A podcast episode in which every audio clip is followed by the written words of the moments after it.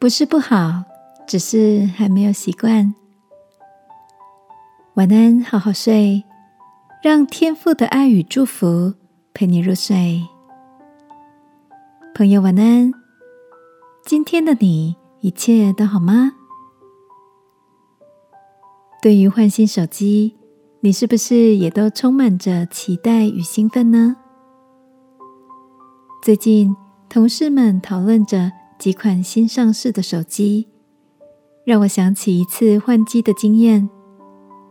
那时，朋友跟我推荐一个功能相当厉害的手机，不论是照相、搜寻、应用软体等等，让我跟着想象新手机为我带来的便利与智慧。但拿到手机后，却因为界面使用的不顺手，找不到常用的几个功能，原本想象的便利竟成为不便，不仅让我有些难过，甚至有点后悔换了这款手机。在不熟悉中摸索的使用几天后，渐渐的研究出一些心得来，我也才开始爱上新手机了。原来。不是手机不好，而是旧有的习惯限制了新的体验。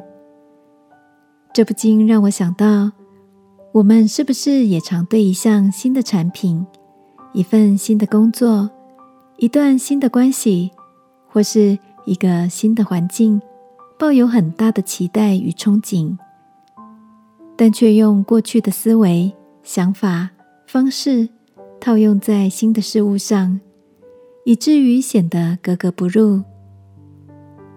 圣经中描述新旧两种思维时，提到一个比喻：没有人把新酒装在旧皮袋里，若是这样，皮袋就裂开，酒漏出来，连皮袋也坏了。